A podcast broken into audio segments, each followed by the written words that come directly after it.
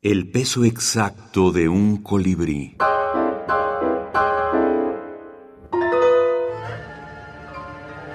Variaciones sobre el sueño de Chuang Tzu. Fabián Dique.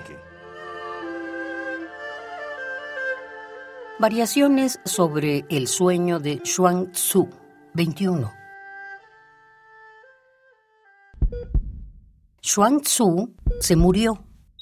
Al resucitar, no sabía si era Chuang Tzu, que había vuelto a la vida, o si era una versión china de Jesucristo.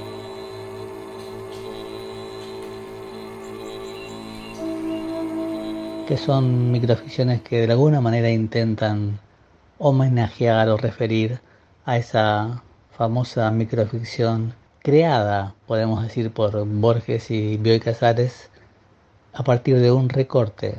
Recortaron un fragmento de un texto más extenso del filósofo chino Chuang Tzu, le pusieron como título de sueño, de la mariposa y crearon ese texto que hoy es canónico dentro del género de la microficción, ¿no?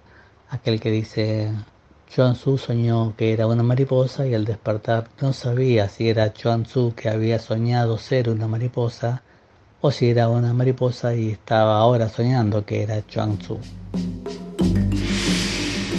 Fabián Vique, Los suicidas se divierten.